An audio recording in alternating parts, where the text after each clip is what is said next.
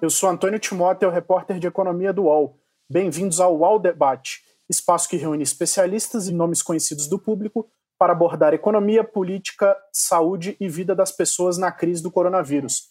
Vamos debater a força das fintechs no combate aos impactos da pandemia. O debate terá participação de Eduardo Neger, presidente da Abranet, Fabiano Camperlingo, CEO da Samap Brasil, Renato Meirelles, presidente do Instituto Locomotiva, Ricardo Dutra, CEO do PagSeguro, e Túlio Oliveira, vice-presidente do Mercado Pago. Obrigado a todos pela disponibilidade em participar do nosso debate. É, eu quero começar com uma pergunta aí a todos vocês. É, como é que as fintechs e as empresas de meio de pagamento é, podem contribuir com a sociedade para ajudar na pandemia do coronavírus? eu quero começar com o Dutra, por favor. Oi, pessoal, boa tarde. Primeiramente, obrigado pela audiência, obrigado ao UOL pela organização, Antônio pela condução.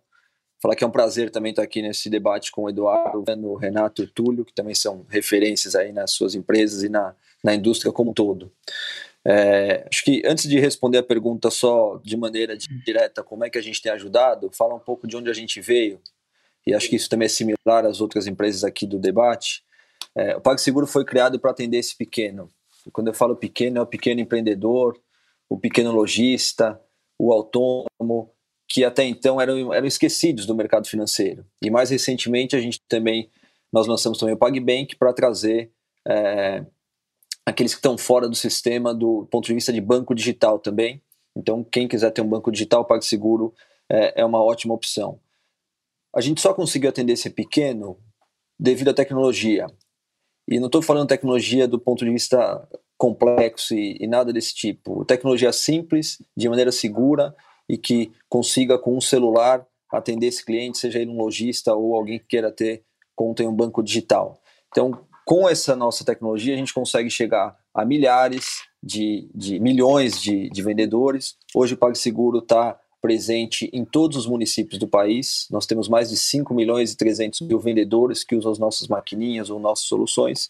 Então, com tecnologia, a gente consegue chegar até essa capilaridade. O que a gente fez agora especificamente uh, do Covid, vou responder em, em, dois blocos rapidinho. Um é do ponto de vista de sociedade como um todo, nós fizemos uh, algumas doações, doamos uh, ah, 45 mil cestas básicas, 55 mil quentinhas, é, 6.700 ovos de Páscoa e mais 1.500 máscaras, além de organizar a live do Michel Teló.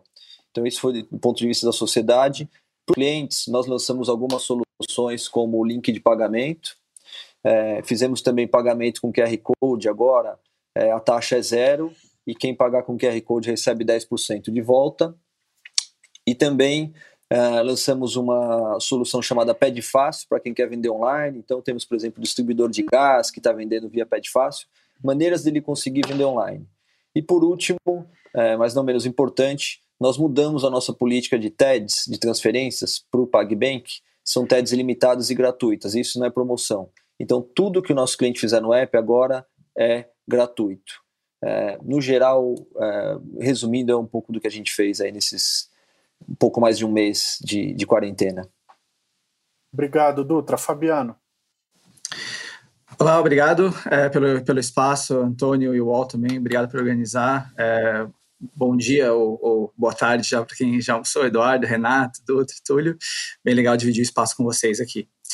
É, falando um pouquinho sobre sua pergunta, Antônio, é, acho que é importante também caracterizar quem é o cliente da Samap, né? Essa MAP também é uma, uma fintech no, é, provendo é, serviços financeiros para principalmente é, pequenos e nano é, lojistas no Brasil é, e no mundo também. A gente é empresa global, mais de 30 países onde a gente tem hoje.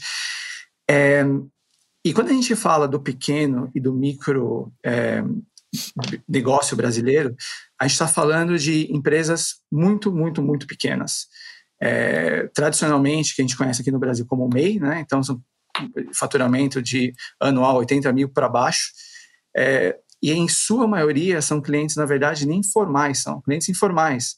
É, são clientes como, por exemplo, o vendedor de é, que tem uma barraquinha né, que vende churros e pipoca na beira da escola, é, ou, a, ou, a, pequena manicure que trabalha sozinha por conta própria, ou é, a pessoa que né, é motorista de aplicativo. Esse é o, é o, é o cliente da Samap. É, 70% deles trabalham sozinhos, eles não têm uma pessoa trabalhando com eles. Né? Muitos não têm nenhum um ponto físico de venda de produtos e serviços. Então, esse é o cliente.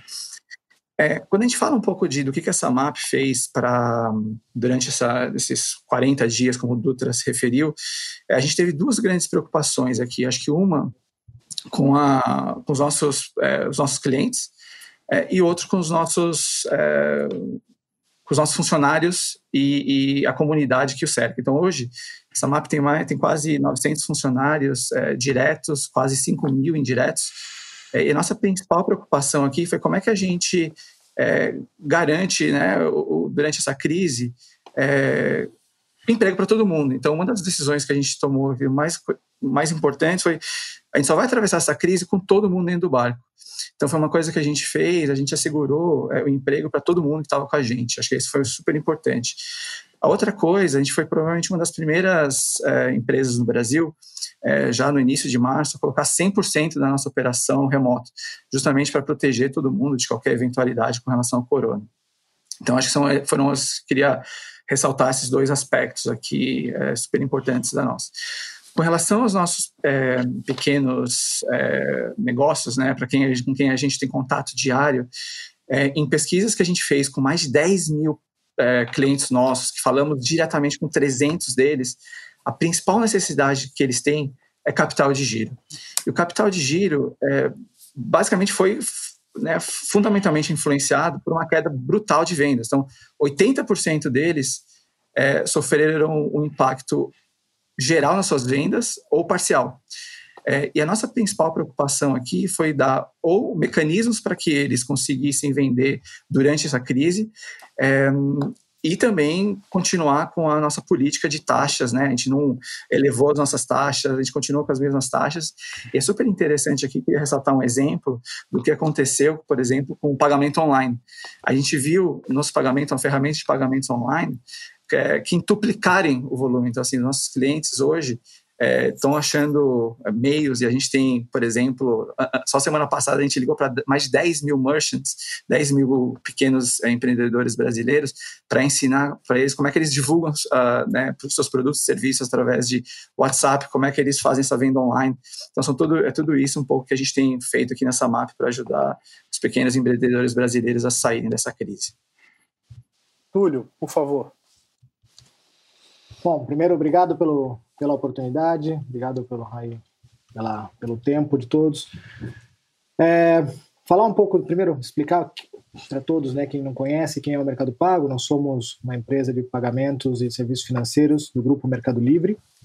Né, nós operamos aí com clientes, né, o nosso público ele é bastante amplo, desde vendedores no mundo no mundo físico, né, os vendedores da maquininha do código QR, até vendedores no mundo e vendedores e compradores no mundo online através do Mercado Livre ou mesmo outros vendedores que processam pagamentos fora do Mercado Livre com o Mercado Pago. É, e a gente tem desde o pequenininho, né, também aí como como o, Lutra e o Fabiano já comentaram, né, o nosso cliente né, da maquininha, o nosso é o cliente pequenininho, é, é o empreendedor né, o brasileiro que está ali lutando no dia a dia para vender e para e para gerar gerar renda, gerar fonte de fonte de, de renda para sua família, até grandes empresas que vendem com, com as nossas ferramentas.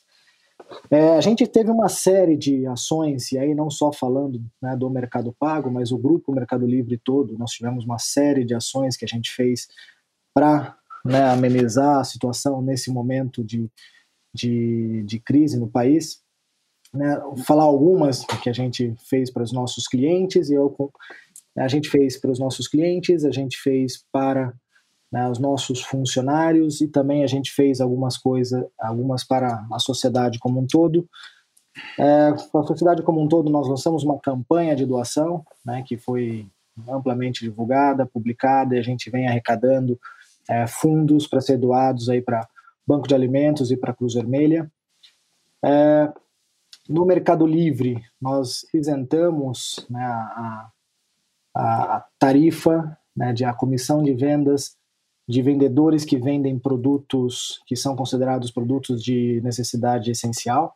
Então, aí a gente atingiu mais de quase 40 mil vendedores que tiveram suas tarifas isentas pro, no Mercado Livre. É, a gente lançou ainda uma junto no Mercado Livre é uma, uma junto com nossa plataforma de criação de e-commerce, né, então uma campanha para trazer novas né, vendedores para o mundo de e-commerce para permitir né, e ensiná-los a vender online. No mundo, né, no nosso mundo de, uma, de, de mercado pago, nós liberamos aí uma linha nova de, de capital de giro no valor de 600 milhões de reais para vendedores que processam pagamentos com as nossas máquinas. E a gente tem muitos clientes né, que tem linha de crédito tomada com a gente, então a gente eliminou multa, mora e prorrogou o pagamento das parcelas aí desses meses né, que a gente está confinado, é, que a gente está aí em, em, quarentena, então para que eles tenham um impacto menor né, de, no seu fluxo de caixa nesse momento. É, a gente está lançando, né, a gente já tinha uma aplicação dentro do nosso aplicativo, né, como é que a gente chama de central de descontos. A gente está relançando ela essa semana para permitir que, através dessa aplicação, né, os clientes possam divulgar os seus, seus dados de contato e já façam contato direto através da plataforma com os milhões de clientes que tem, que utilizam o, aplicativo do Mercado Pago. Então, você vai poder comprar daquele estabelecimento do seu lado já através da plataforma do Mercado Pago. É, uma série de iniciativas de educação para vendedores, né, para como que eles podem vender mais nesse momento de, de crise, como que eles podem vender online, que ferramentas estão disponíveis no mercado para que eles possam né, cobrar, fazer, fazer pagamentos à distância.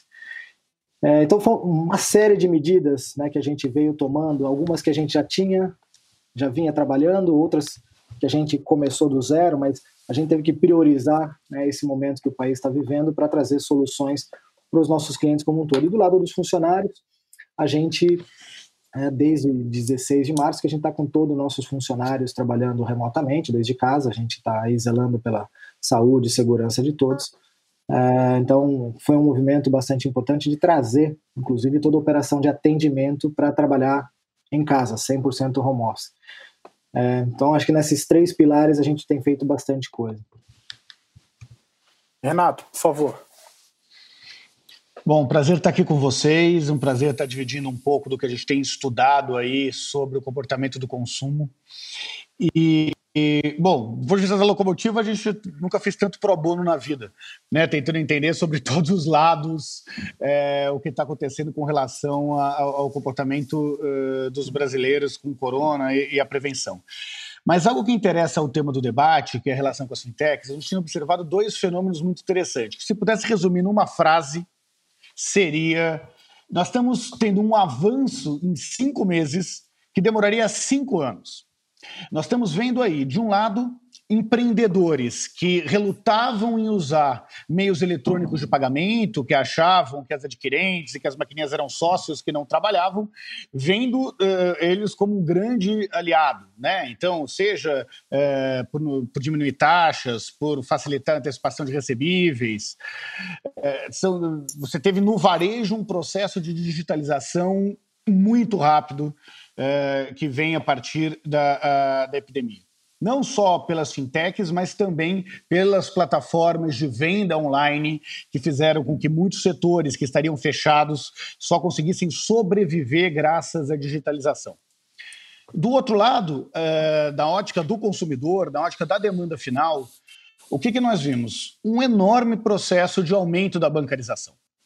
Seja porque é, parte é, do auxílio emergencial está se dando por formas eletrônicas, Seja porque parte considerável do dinheiro que está sendo distribuído pelas ONGs para a população de menor renda está é, tá se dando também por meios eletrônicos. Então, é, esse processo de substituição do dinheiro por uh, um meio eletrônico de pagamento, que já acontecia, mas ainda estava se dando de uma forma mais lenta do que a indústria esperava, ganhou uma aceleração gigantesca. Eu não tenho dúvida nenhuma que o, o, o consumidor e o micro e pequeno empresário que sai do Covid sai muito diferente, muito mais digitalizado e muito mais preparado para as fintechs do que o que entrou é, no processo de pandemia. Obrigado. Eduardo. Bom, boa tarde a todos. Obrigado, Antônio, pelo convite. É uma grande satisfação estar com vocês, Fabiano, Renato, Ricardo, tudo. Bom, falar um pouquinho da Abranet. A Abranet é a Associação Brasileira de Internet. Então, dentro da Abranet, congregamos aí várias empresas da cadeia de valor da internet no Brasil. É uma entidade que começou em 1996. Na Abranet, a gente tem um conjunto heterogêneo de empresas e quando a gente fala de internet, a gente tem que começar a falar de conectividade. Então, dentro da Abranet, vários nossos associados são os provedores de acesso à internet que faz isso tudo acontecer. Faz a nossa, a nosso webinar está funcionando, faz a internet estar tá funcionando. E às vezes a gente não para para pensar, mas de uma semana para outra, quando começou a crise da, do coronavírus, o tráfego na internet aumentou em torno de 40%. E a gente às vezes não para para pensar que qualquer outro tipo de serviço, uma rede elétrica, uma rede de abastecimento de água, um sistema de distribuição de combustível, qualquer outro tipo de indústria que tem um aumento de demanda repentino de 40%, dificilmente consegue suprir essa demanda. E a internet é resiliente. As empresas do setor, tanto de conteúdo quanto de conectividade, conseguiram trabalhar e conseguiram fazer com que a internet continuasse funcionando, mesmo com esse grande pico de demanda. Então, nós estamos falando de um segmento que é o segmento de conectividade. Outro segmento que cresce bastante, está contribuindo bastante também nessa crise, é o ensino à distância. É, isso acelerou muito a aplicação do ensino à distância, teve um crescimento muito grande e muitos associados têm disponibilizado suas plataformas gratuitamente. O mesmo vale para as plataformas de comércio eletrônico.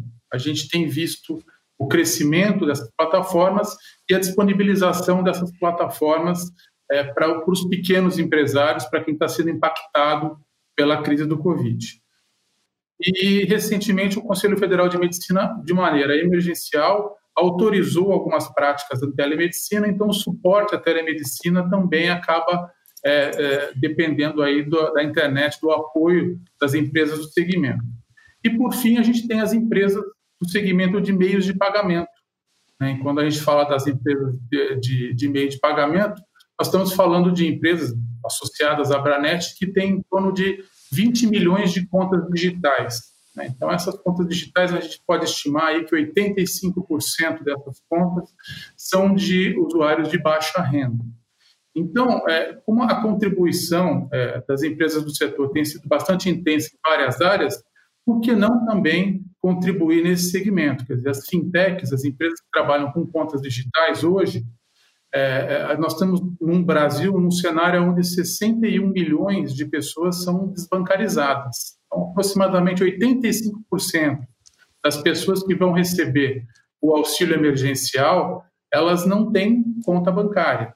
Né? Então, dentro desse contexto, a primeira contribuição que a entidade tem feito, que os associados da Manet têm feito, é o diálogo, é a colaboração com é, o governo, e nós tivemos é, contato direto com diversas esferas, nós tivemos a oportunidade de, nos reunir com o Banco Central, é, conversamos com o presidente, o Roberto Campos Neto, tivemos a oportunidade também de dialogar com o Ministério da Economia e com o Congresso Nacional, para colocar essa estrutura das fintechs, uma a estrutura para se fazer chegar esse auxílio emergencial lá na ponta, lá na pessoa que precisa ter esse tipo de auxílio. E no segundo momento, a gente pode detalhar mais para frente um pouco, é como lidar com as pequenas empresas. E nós estamos falando das empresas que estão têm um faturamento abaixo de 81, é, é, tem um faturamento aí a, a, abaixo de 81 mil reais por ano, são os microempreendedores individuais. São empresas que têm uma dificuldade de acesso ao crédito e, por outro lado, são grandes usuários das fintechs.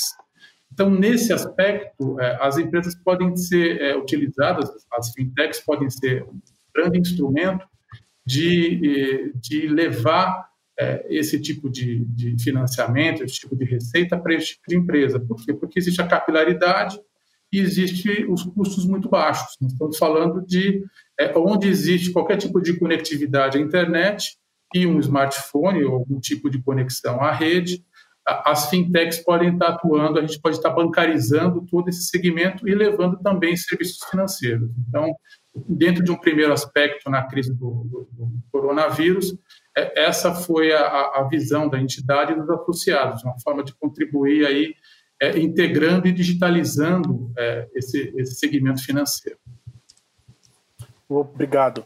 Bom, tem dois, dois pontos muito importantes aqui no que vocês falaram. Um é a oportunidade de você aumentar a, o número de brasileiros que têm acesso a contas digitais, sejam em instituições financeiras tradicionais ou nas próprias fintechs, e o outro uma demanda por crédito que está vindo por duas, por todos as, os clientes de vocês. Eu queria ouvir um pouco é, o Renato e o Fabiano agora. O Renato, uh, no, o Renato mencionou que a gente tem um a gente acelerou o processo de transformação digital das empresas ou de, de, de busca de ferramentas para fazer as vendas, agora vendas online. O Eduardo também mencionou é, que a gente tem ainda milhões de brasileiros sem uma, uma conta digital. Eu queria, eu queria te ouvir, Renato, é, se o governo não está perdendo uma oportunidade de trazer essas pessoas para o sistema financeiro e, ao mesmo tempo, ajudar é, esses milhões de empreendedores aqui que são, que são o público-alvo de boa parte das empresas que a gente está ouvindo aqui, é, no sentido de ofertar crédito ou ofertar soluções para que essas, essas empresas e essas pessoas consigam atravessar a crise. Né? Quando eu falo em pessoas, são muitos são microempreendedores individuais. A gente já tem mais microempreendedores individuais no país do que empresas uh, formais. Né? Eles são um universo enorme e estão um pouco desassistidos.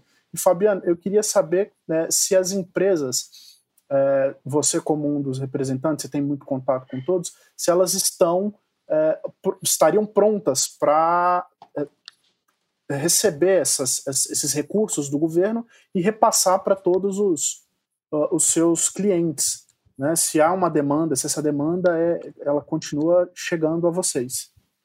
Começa, Renato, por favor. Bom, é, vou, eu vou tentar fatiar rápido é, as respostas.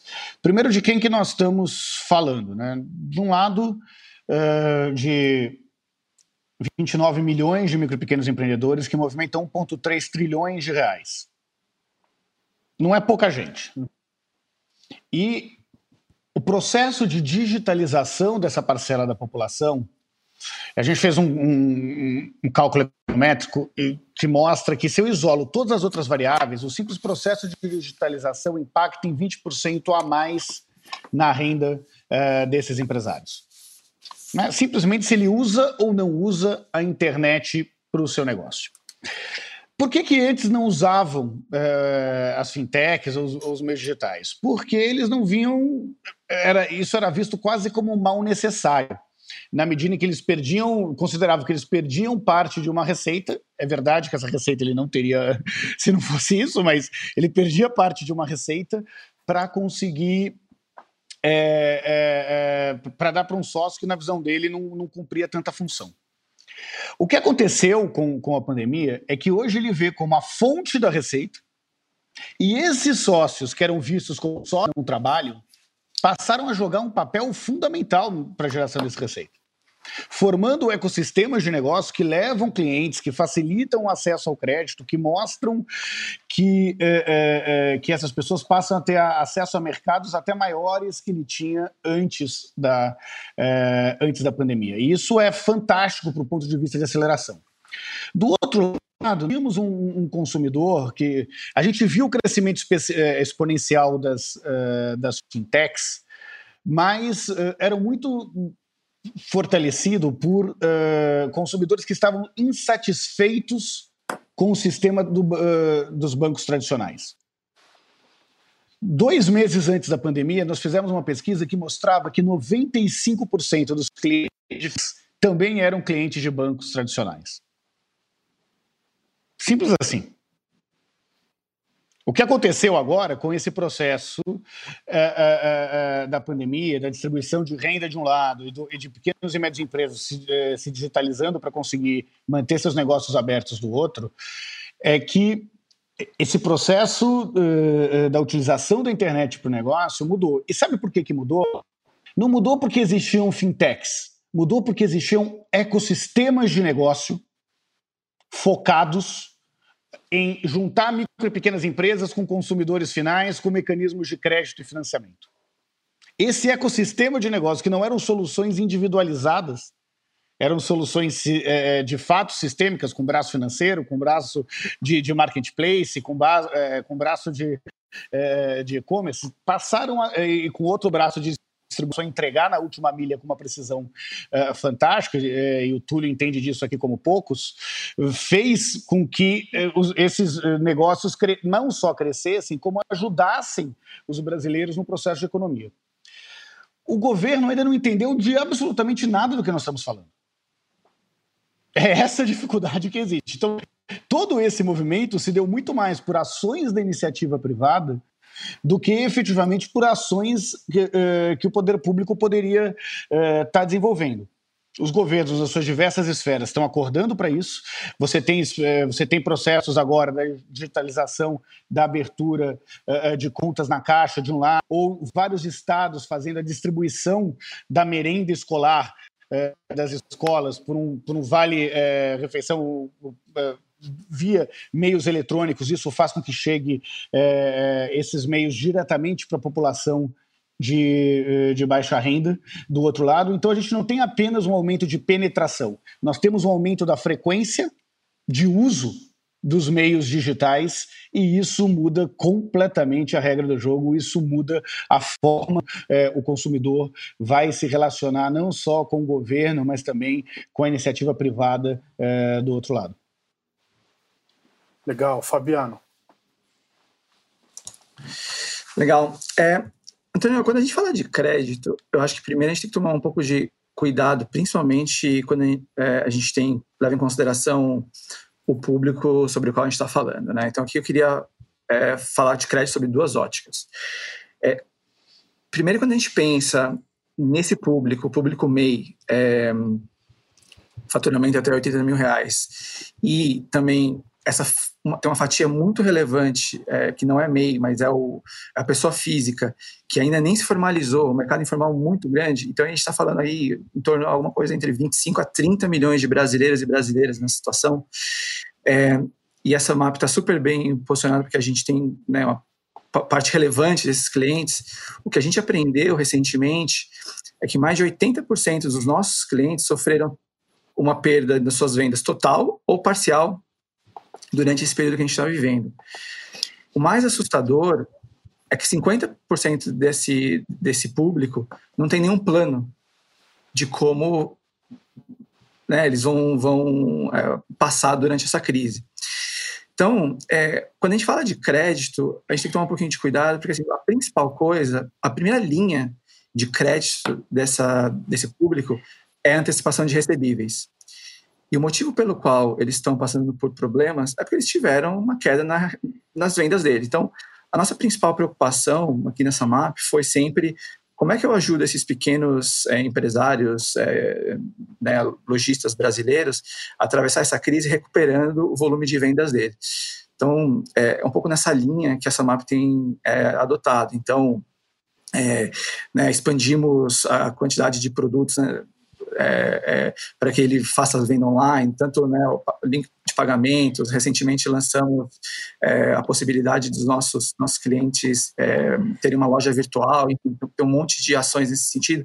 Mas essa é a principal. O, que é a dor principal, é fazer com que esses 80% desses clientes que tiveram algum impacto em suas vendas retomem é, se não integral, é, né, de, maneira, de maneira super relevante o nível de venda. Então, acho que esse é o primeiro problema a ser resolvido.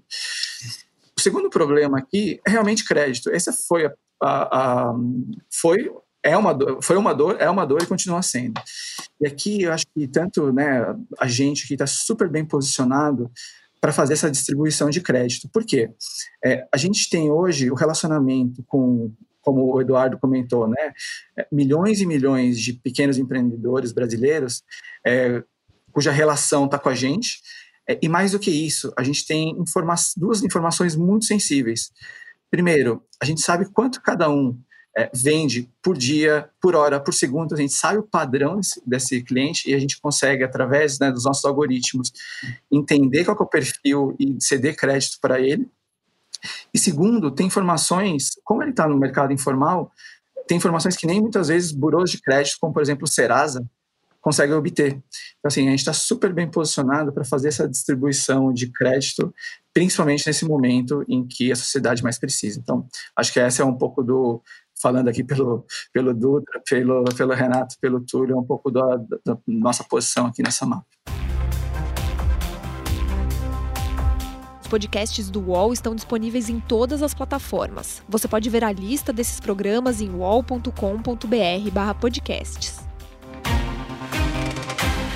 Recebe salário, faz transferência, pagamento, recarga de celular e até empréstimo, tudo sem taxa. PagBank, a sua conta grátis do PagSeguro. Baixe já o app e abra sua conta em 3 minutos. É, Ricardo e Túlio, eu quero ouvir vocês um pouquinho sobre é, um pacote que foi aprovado pelo Congresso nas, na semana passada, é, que cria uma linha de crédito né, para micro e pequenas para micro e pequenas empresas. O, o Congresso criou um fundo é, de garantias de, de operações de 15,9 bilhões de reais e esse fundo vai garantir empréstimos feitos pelas empresas, né, incluídos, incluídas aí as fintechs. É, caso haja calote, esse, esse fundo garantidor é, cobre 85% do, do eventual prejuízo é, das empresas. Vocês acham que essa linha de crédito criada pelo governo é interessante nesse momento?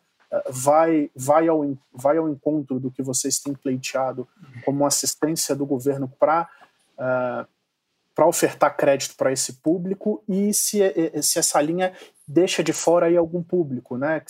Por, por exemplo, os MEIs, que são um público que vocês atendem bastante. Queria ouvir o Ricardo e o Túlio sobre isso. Pode começar. Legal. É, só antes de responder essa pergunta, complementando o que o Renato disse sobre digitalização e, e concessão de benefícios, até auxílio merenda, hoje foi divulgado que um exemplo de como as fintechs podem ajudar, nós fechamos o PagSeguro, fechou com o governo de Minas Gerais. Então são 275 mil famílias que vão receber o auxílio merenda por quatro meses via contas digitais. Então é, é justamente o que a gente tem dito aqui de tecnologia, um celular na mão, um aplicativo, em poucos minutos ele cria uma conta e pode receber o seu auxílio benefício ali de maneira, vamos dizer, digital.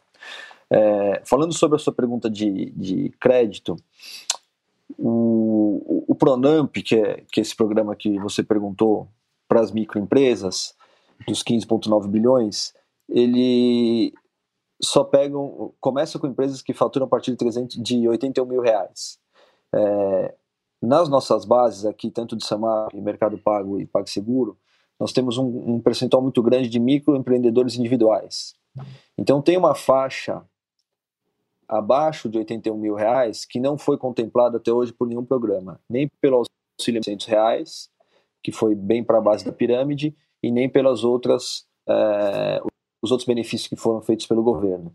Eu acho que até fazer um, um alerta aqui, não estou dizendo que o governo fez não serve para nada.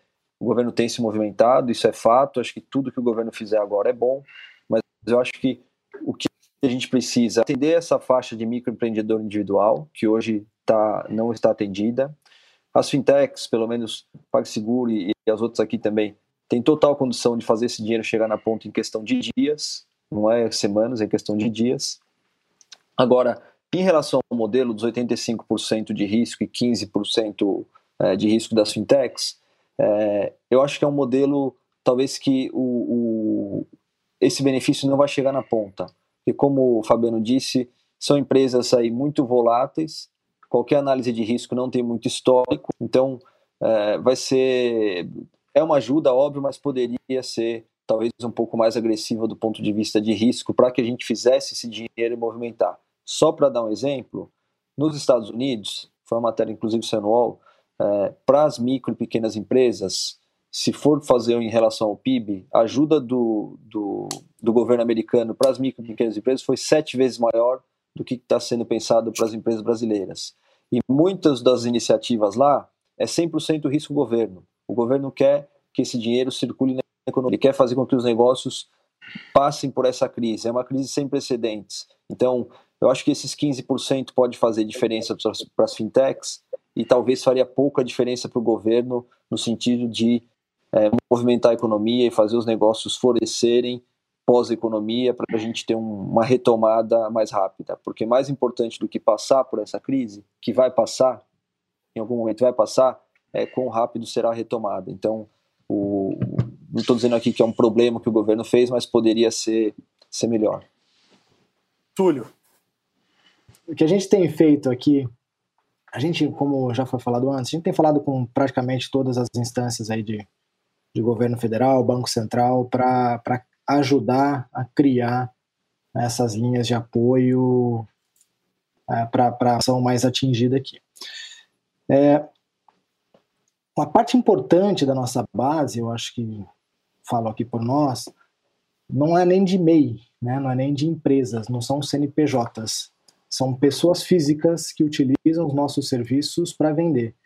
Ele não tem um CNPJ, né? Ele, ele, ele, ele é um, como ele, ele é um informal né, na, na, na, natureza dele, ele ainda está começando o seu processo né, empreendedor. É, então, essas não chegam nessas pessoas.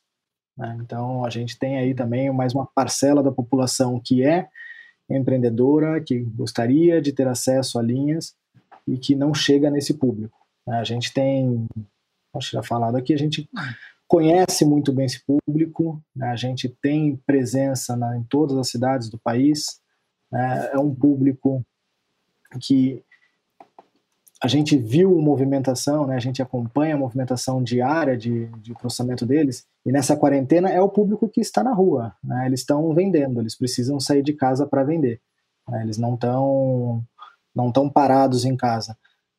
É, e a gente acha que ainda não chegou esse tipo de ajuda, né, esse tipo, essa tipo de linha não chega para todas as pessoas ainda. Então a gente segue em conversas aqui com, com o Banco Central, com o BNDES, com o Ministério da Economia, é, para a gente tentar viabilizar alguma coisa que de fato chegue. O formato de 85, 15, 90, 10 ou alguma coisa que a gente entende que nesse momento o governo tem que atuar com muita força. Né? É um momento em que o, que o Estado tem que amparar essa população. A gente é um canal importante para isso. A gente já, já, a gente já falou que tem milhões de clientes nessa situação. A gente pode atuar como um canal do governo para fazer isso muito rápido. A tecnologia que a gente tem desenvolvida e o nível de contato que a gente tem com esses clientes é muito, a tecnologia é muito, muito avançada e o contato é muito próximo. Esses caras estão, né, esses clientes estão falando com a gente no dia a dia. Então, quando a gente vê né, o, o, governo concentrando, por exemplo, os pagamentos benefício na Caixa, é uma oportunidade perdida né, de utilizar toda essa infraestrutura tecnológica que já está sendo feita aqui e poder pagar diretamente em qualquer uma dessas contas, das nossas contas digitais aqui, o cliente já está muito melhor servido. Né? Então tem muita oportunidade aqui em conjunto com o órgão público que a gente pode ajudar. É, o governo na, na, no projeto que amplia aí o, uh, o número de, de categorias que vai que vai receber o auxílio emergencial de 600 reais, é, uma das alterações legais ali é autorizar que, o, que os bancos públicos, no caso a Caixa, contrate é, empresas, fintechs, para que eles possam fa também fazer esses pagamentos aos clientes. É, eu queria perguntar aos três, ao Ricardo, ao Túlio e ao Fabiano. Vocês já foram procurados pelo governo? Já, já houve algum contato com a Caixa é, com interesse em contratar a, as empresas às quais vocês são dirigentes para fazer esse pagamento ou não? Deixa eu tentar começar aqui. Eu acho que mais importante do que a Caixa nos contratar seria fazer isso diretamente, o governo fazer diretamente via essas empresas. Esse era o texto que estava proposto no Congresso e foi mudado aí na, na última hora, que ficou nesse formato, né, que, que é via contratação via caixa. A gente tem interlocução uh, com a Caixa, a gente ainda não, não começou as tratativas para isso, mas eu acho que mais importante do que ser via, via Caixa é que o governo possa acionar diretamente cada uma das empresas e distribuir isso de uma maneira muito mais aberta do que hoje é feito. Dutra. É, no nosso caso, idem, nós não tivemos é, ainda nenhuma definição em relação a essa contratação da Caixa. É, temos interlocução, estamos sempre em contato, mas ainda nada definido. E, e reforço aqui a mensagem do Túlio: poderíamos ser entes mais eficientes para fazer esse dinheiro é, esse benefício, essa ajuda chegar lá na ponta, é, indo direto o governo falando conosco e avaliando como é que a gente pode fazer rapidamente que esse dinheiro chegue nos CPFs, que o Túlio lembrou bem, muito mais do que os MEIs, os CPFs que são autônomos e que estão muitas vezes descobertos. Fabiano. É, do nosso lado também a gente tem mantido é, interlocuções né, junto com PagSeguro, Mercado Pago, é, principalmente com é, associações, governo federal e os, os reguladores. Mas aqui só para exemplificar um pouco da, de como a gente poderia ajudar, né? É, juntos aqui, né, as três empresas representadas, diariamente a gente já faz milhões e milhões de pagamentos, ou seja, a nossa plataforma ela já está preparada para fazer esses pagamentos e distribuição dos, de fundos é, para os nossos juntos milhões de clientes. Então, é, acho que aqui, até acho que três, três ou quatro semanas antes da gente, é, do governo decidir seguir com a, com, com a Caixa, né, como, como pagamento do Corona Voucher, como eles assim chamaram, a gente até divulgou via Abranet uma carta em que Samap, PagSeguro, Mercado Pago estavam estendendo é, e abrindo nossas plataformas para que o governo pudesse desfrutar da nossa tecnologia e a gente colocou nossos times de tecnologia também à disposição do governo para que a gente pudesse realmente ajudar a operacionalizar isso. Então, acho que esse é um dos exemplos em que mais concretos em que a gente conseguiria fazer esse tipo de coisa, como o Dutra falou, não em questão de semanas, mas dias, é, de maneira segura, digital, é, totalmente digital, é, sem as filas que a gente tem visto, inclusive, é, recentemente, é, de algumas agências da Caixa. É, Eduardo, Timóteo, eu, vou... eu queria aproveitar, claro. Timóteo, se você me permite, Queria contribuir com alguns dados nisso. Primeiro, uh, lembrar que os dois últimos anos foram os anos de maior número de fechamento de agências físicas promovidas pelos bancos tradicionais. O que eu estou querendo dizer com isso? Objetivamente, os tradicionais fecharam agências, deixando as possibilidades de acesso aos modelos tradicionais mais uh, uh, mais reduzidas para boa parte dos brasileiros, em especial dos brasileiros de, de, de menor renda. Então faz todo sentido que uh, essa distribuição dos recursos públicos possa contar com serviços, com a ajuda uh, dessas fintechs para chegar na população que mais precisa. Isso faria com que, por exemplo, o auxílio emergencial não demorasse tanto para chegar aonde precisa chegar, que são os mais é, precisos. Do outro lado, concentraria os esforços públicos aonde as fintechs não têm condições de chegar. São naquela população dos 5 milhões e 440 mil pessoas que, tem, é, é, que não são bancarizadas nem têm acesso à internet. Dentro que, é, das famílias é, elegíveis ao, a, a receber o, o, auxílio emergencial. Tentando ser mais claro. É, eu, eu, tenho aí é, no Brasil é, as pessoas que são elegíveis ao auxílio emergencial. São pessoas que pertencem a, a, a famílias com uma renda por pessoa da família menor do que meio salário mínimo. Entre essas pessoas, se eu pego as pessoas que nem têm conta em banco, nem têm acesso à internet, são 5 milhões e 440 mil pessoas. Essas pessoas devem ter o foco para que o governo chegue com os recursos próprios. Todo o resto, que é a grande maioria, pode chegar de uma forma muito mais rápida através da parceria com, uh, com as fintechs. Só para contribuir aí para a fala do, do, Ricardo, do Túlio uh, uh, e do Fabiano, que mostra que não é que eles decidiram ser, mas era fácil fazer. Tem uma outra questão que não está sendo atendida de forma correta no governo, que dificulta com que os recursos cheguem, que são para as pessoas que nem têm conta em banco nem acesso à internet. O resto, vamos usar aí é, é, é, de todo esse desenvolvimento que as fintechs tiveram no Brasil nos últimos anos para fazer com que é, isso chegue com menor burocracia e com o tempo possível na população que mais precisa.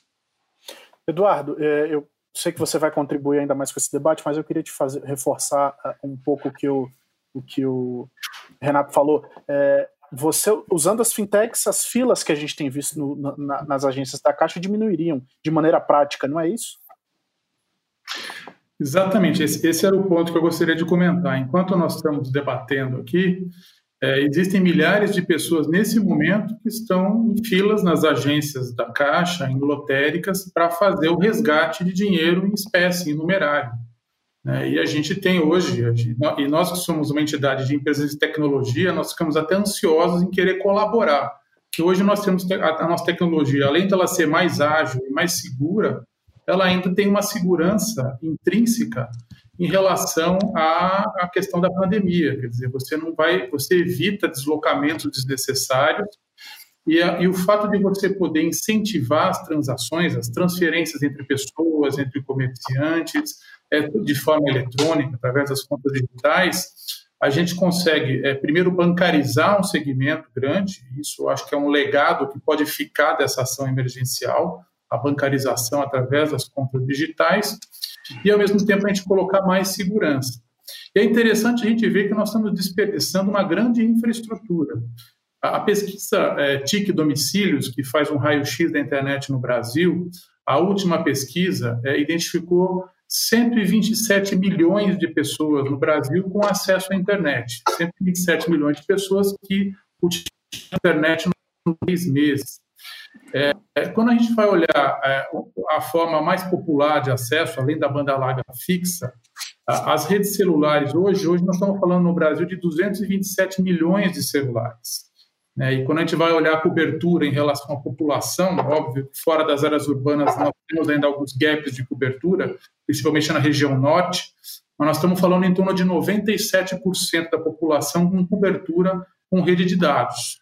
Então, a gente tem uma infraestrutura muito boa é, de internet é, para poder atender é, essa população. E, por incrível que pareça, essa mesma pesquisa Psílios identificou que apenas 3% dos internautas é, fazem uso de serviços financeiros, ou seja, contrataram seguro, contrataram financiamento é, nos últimos dois anos. Então, é interessante a gente ver que existe uma infraestrutura, existem empresas de base tecnológica aptas a contribuir, existe uma solução de calamidade que pede esse tipo de, de abordagem.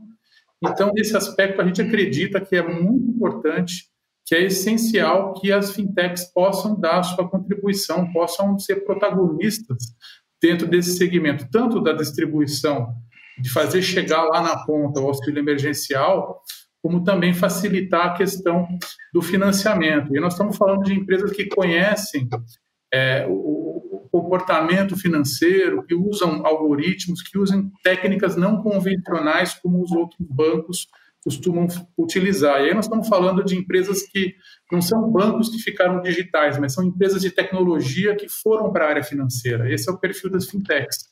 Com isso, é, o perfil é um perfil mais ágil. Então, a gente é, fica ansioso para poder contribuir, porque as ferramentas e a agilidade tecnológica dessas empresas ela está plenamente alinhada para atender essas demandas.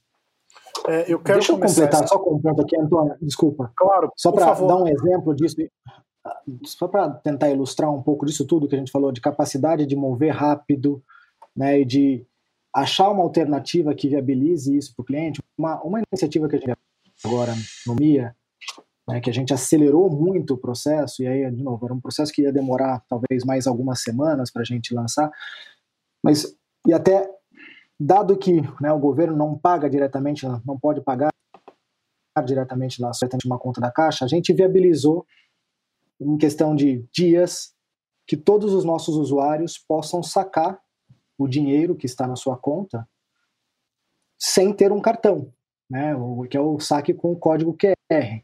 Então ele vai com o nosso aplicativo em qualquer qualquer banco 24 horas, né, na rede de, de banco 24 horas, sem ter um cartão, ele pode sacar o dinheiro imediatamente. Então, até uma forma que a gente achou para ajudar nesse processo, né? Tem muita fila nas lotéricas, muita fila nos bancos, é transfere seu dinheiro para a conta Mercado Pago e imediatamente você pode sacar ele de, também em outras né, é, na rede na rede 24 horas, por exemplo.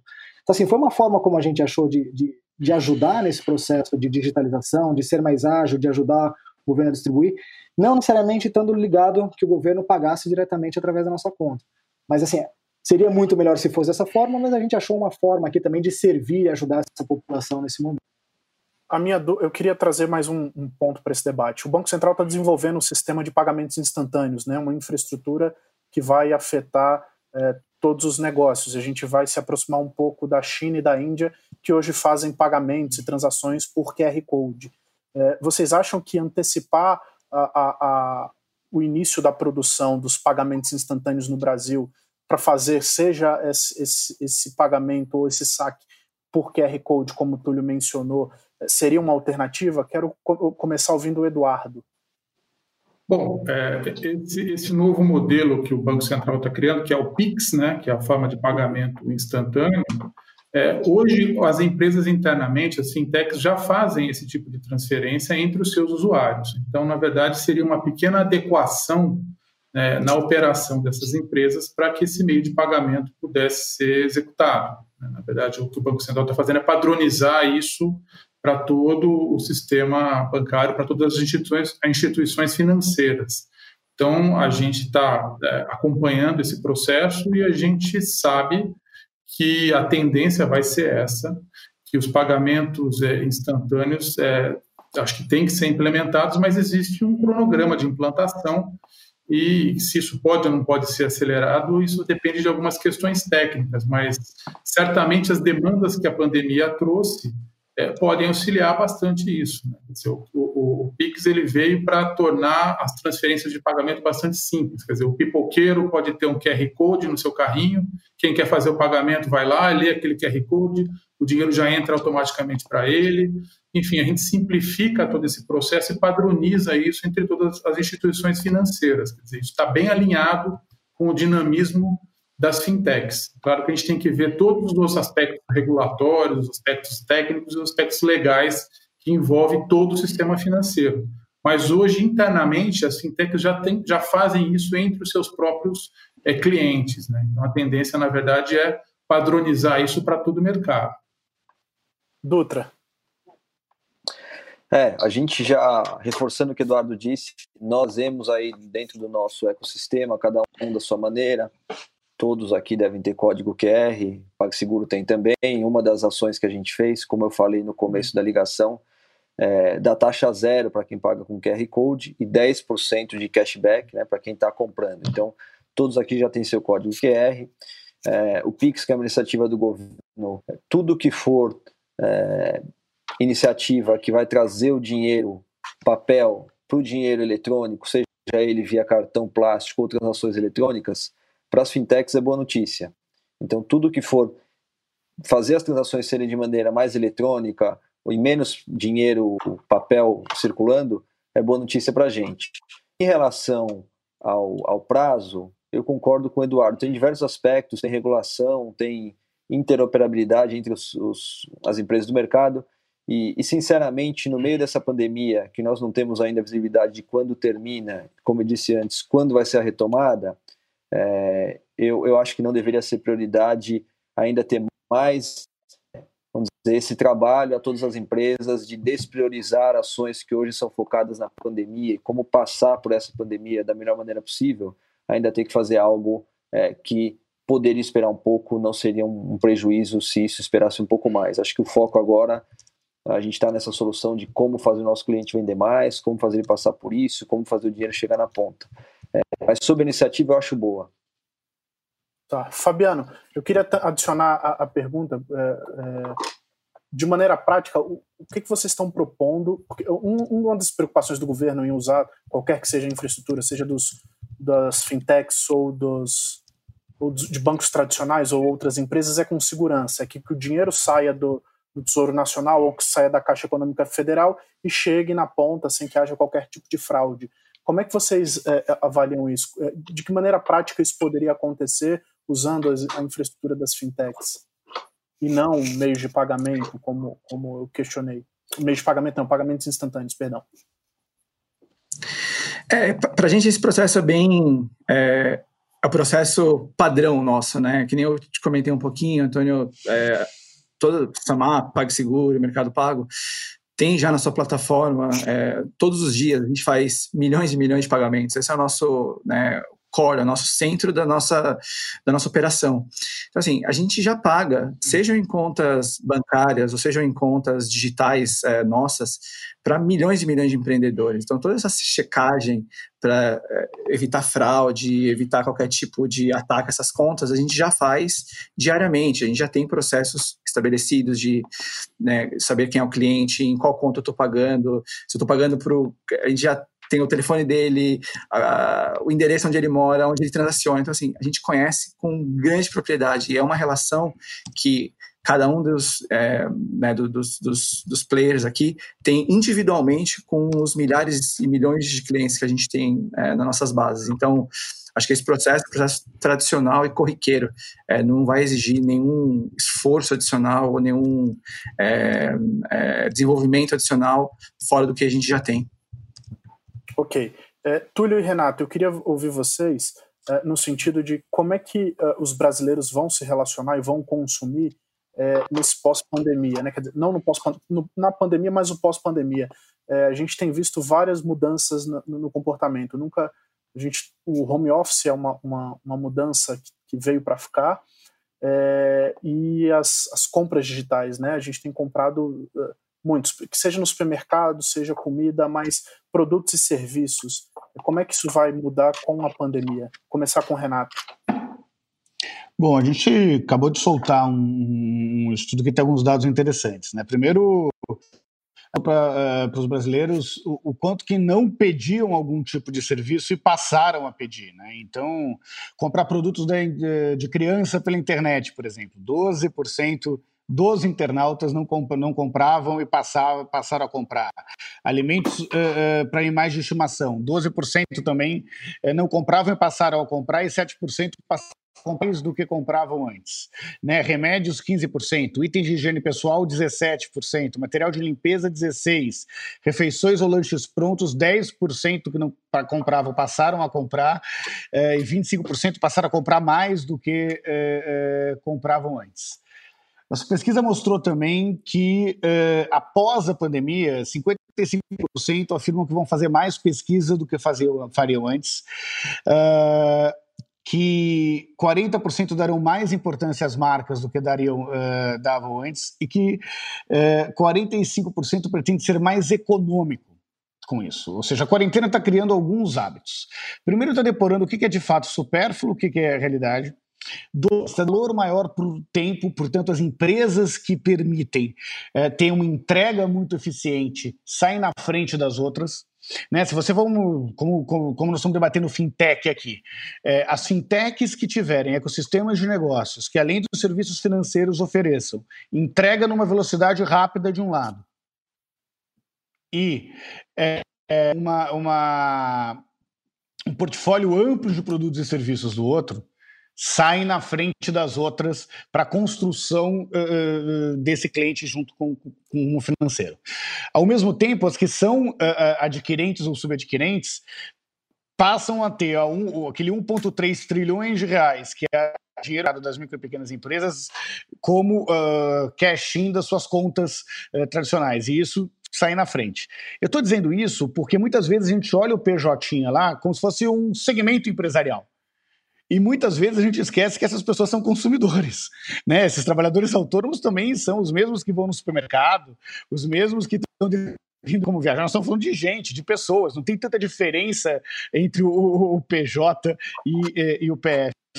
Então, o que a gente vê como uma grande mudança é, no comportamento das pessoas é, é é, uma aceleração na utilização é, é, das ferramentas e dos recursos digitais no desafio de fazer o seu dinheiro render mais, o seu tempo ser melhor utilizado e entender o real valor que ele tem para as empresas.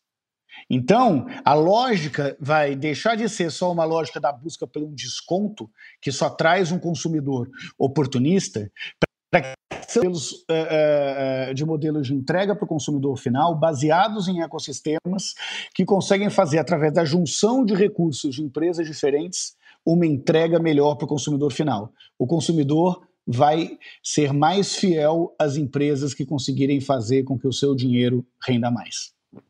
Ótimo. Túlio? É, bom, primeiro, eu acho que, a, acho que a, o, movimento de digitalização que a gente está vivendo nesse momento acelerou muito, na verdade, uma tendência que já vinha acontecendo, obviamente, das pessoas migrarem mais para o mundo digital. É, a gente, acho que a gente via, né, o e-commerce vindo crescendo bastante, né, todos os anos, mas o e-commerce ainda representava 5 a 6% do varejo tradicional. Né, eu acho que é, o fato das pessoas terem ter ficado em casa está né, tá forçando muitas a terem que fazer sua primeira compra online, né, ou, a, confiar nos serviços né, online. A gente já faz isso faz 20 anos, e o que, que a gente tem visto? Né? Primeiro, uma enorme quantidade de clientes novos, né? clientes que nunca compraram, pelo menos online, no Mercado Livre.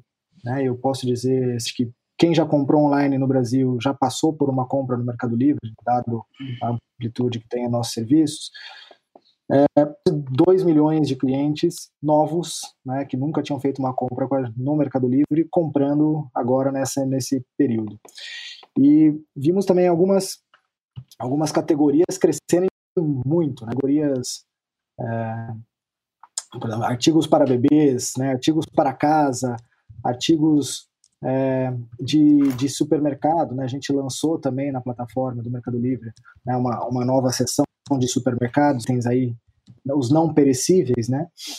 Então a gente vê uma tendência, muita gente migrando e acelerando isso. Segundo, que eu acho que o que o Renato comentou muito bem, é, esses os vendedores que a gente tem, eles são vendedores e compradores, no final das contas, né? Os nossos vendedores que vendem através das nossas tecnologias, as maquininhas, ou seja, vendendo online, ele também é um comprador, porque o nosso público é esse público que mistura a pessoa física com o pequeno empresário. Então, muitos deles né, passaram também, a gente viu uma, muitos deles que antes usavam o seu recurso para fazer outras coisas, para usarem o recurso que estão nas contas para comprarem online também. A gente viu do lado do vendedor uma migração, né, muitos novos vendedores passando a vender online. Então, a gente, é, pessoas que antes não sabiam como fazer, a gente acho que um trabalho também de educação de como é que eles passam a vender online. E aí não é vender online através de ter o seu próprio seu próprio site, não, vender online significa ele vender através de WhatsApp, é, vender através de redes sociais, vender através de marketplace, né, como Mercado Livre e outros que temos, que temos no mercado brasileiro. São plataformas que já estão disponíveis, que têm uma capilaridade uma, e, uma, e um nível de tráfego já enorme, que ele pode jogar o produto dele lá, que ele vai ter uma bastante visibilidade.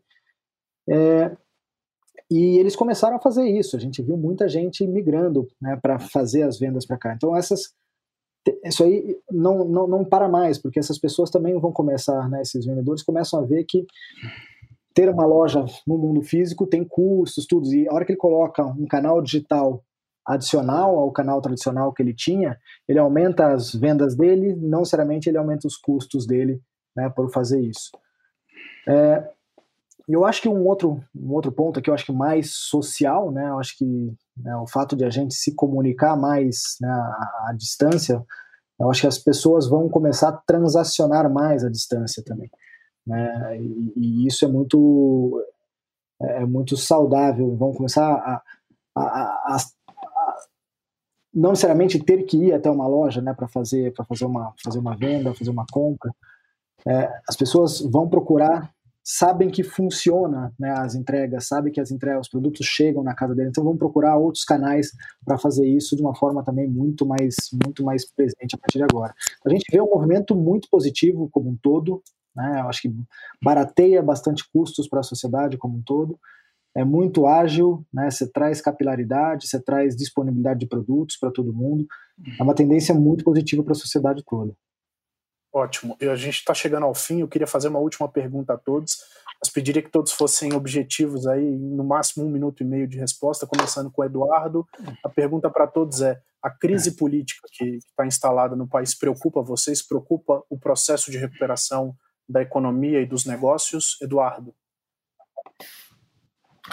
Bom, acho que as empresas de tecnologia, as empresas de internet, elas estão muito focadas na questão técnica, na questão de como a tecnologia consegue resolver os problemas. Né? Então, se o contexto é, político, o contexto econômico começa a gerar muito problema, é, esse tipo de ambiente, esse tipo de ecossistema das empresas de internet costuma trabalhar muito com problema-solução. Então, na verdade, cada problema que surge, as empresas do segmento acabam tentando entender uma forma como o negócio delas pode estar contribuindo, como isso pode estar crescendo. Né? Então, um exemplo dado da bancarização.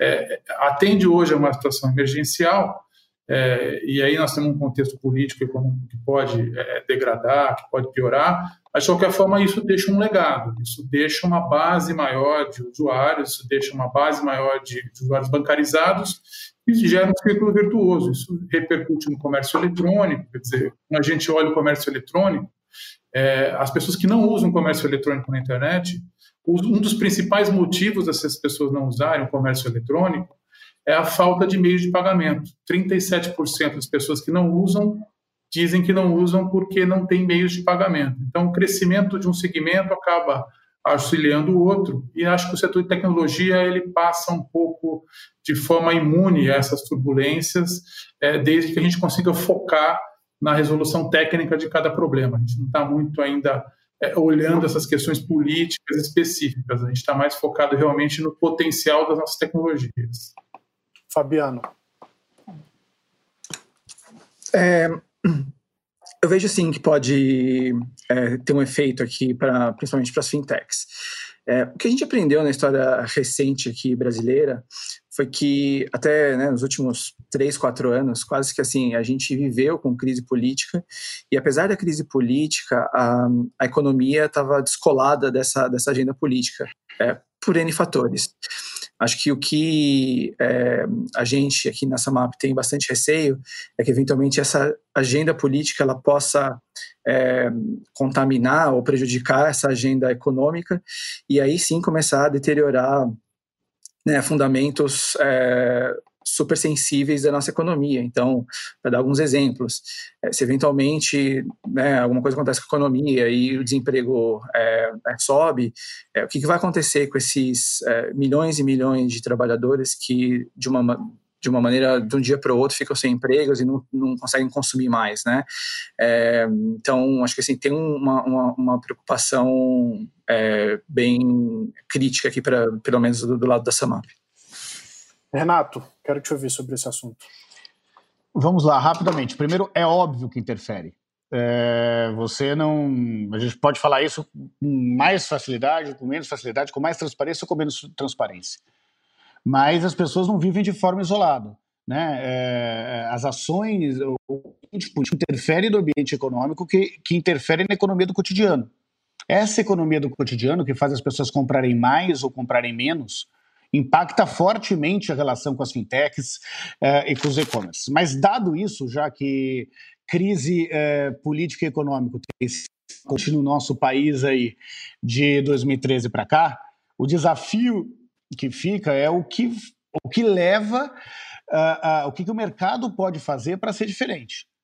E acho que a construção de ecossistemas uh, de negócios de um lado, outro, um entendimento mais profundo sobre o dia a dia dos consumidores.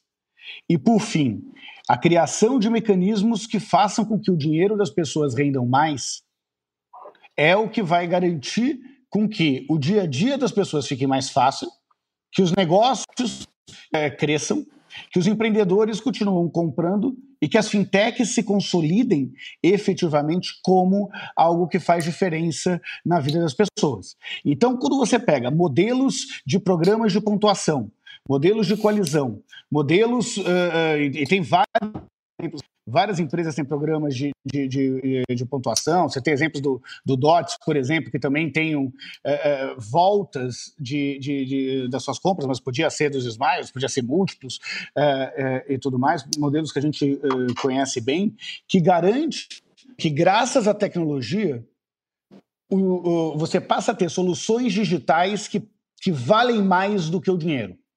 A grande mudança de hábito que fica para o consumidor a partir da epidemia é que antes aquele desconto que ele pedia e que o se ele pagasse à vista, ele vai conseguir uh, obter através da utilização de meios eletrônicos de pagamento. E isso é uma mudança de cultura. E as mudanças de cultura são movimentos sem voltas para a consolidação do setor no país. Ótimo. Dutra. Eu também acho, é, não dá para desvincular a questão política da questão econômica, acho que as coisas são é, até certo ponto a economia anda sozinha, é um pouco blindada, mas não dá para dizer que uma coisa não afeta a outra. É, concordo que haverá mudança do, do, modo que o consumidor interage hoje, não precisa ir longe. Já existiam shows ao vivo desde década de anos já, décadas, e agora surgiram as lives. Né? O que é uma live? Um show ao vivo, já podia ter sido feito há muito tempo e ninguém tinha pensado nisso antes, começou a fazer agora. Então, só um exemplo de como as coisas estão, estão mudando, o próprio exemplo do Túlio de novos consumidores online.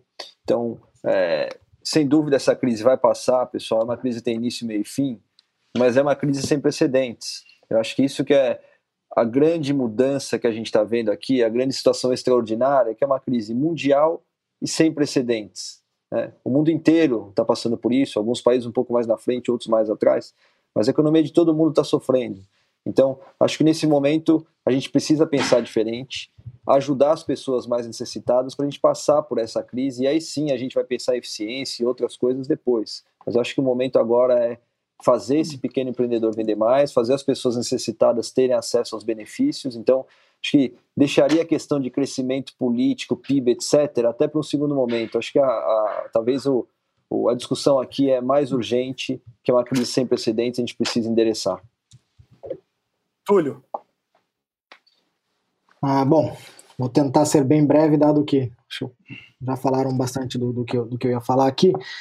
É, a gente, a gente vive no Brasil e crise política a gente tem a cada poucos anos, né? Então é uma, é uma constante nossa. Então a gente tem que saber conviver nesse cenário né, de fazer negócios.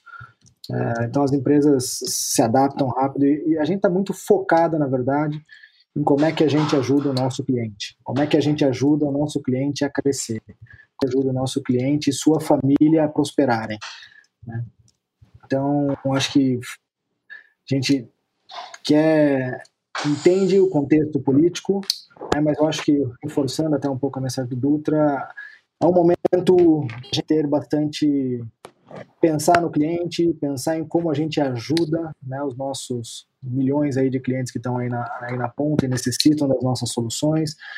É, como é que a gente, como organização, faz o bem para a sociedade né, e, e, e e, entrega os valores que, de fato, né, quando a gente fala de democratizar né, o comércio eletrônico, os serviços financeiros, é, nesse momento é o momento em que a gente, né, o nosso público, ele é bastante sensível a tudo né, o que é feito no mundo político também. Então a gente tem que estar tá aí pronto para ajudar é, e cuidar. Né, eu acho que tem que cuidar dos, dos negócios, cuidar dos clientes, fazer com que isso, por esse período, de uma maneira muito mais. Mais é dura fora, é duro que nós vamos passar, a gente está passando por um período duro, mas que a gente olhe para o período e, e, que a gente passe por ele com o menor impacto possível, né? Ter um pouco de empatia aí pelas, por toda essa população brasileira. A gente, a gente não quer mais crises, na verdade, a gente quer o país prosperando. Ótimo. Eu quero agradecer a todos os nossos debatedores. A nossa entrevista está chegando ao fim.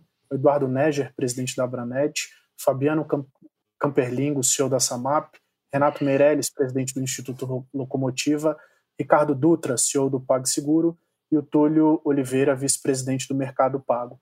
Eu também quero agradecer ao público que nos acompanhou. Continuem ligados em novas edições do UOL Debate, que reúne especialistas e nomes conhecidos do público para abordar temas eh, relacionados à economia, saúde, vida das pessoas e política.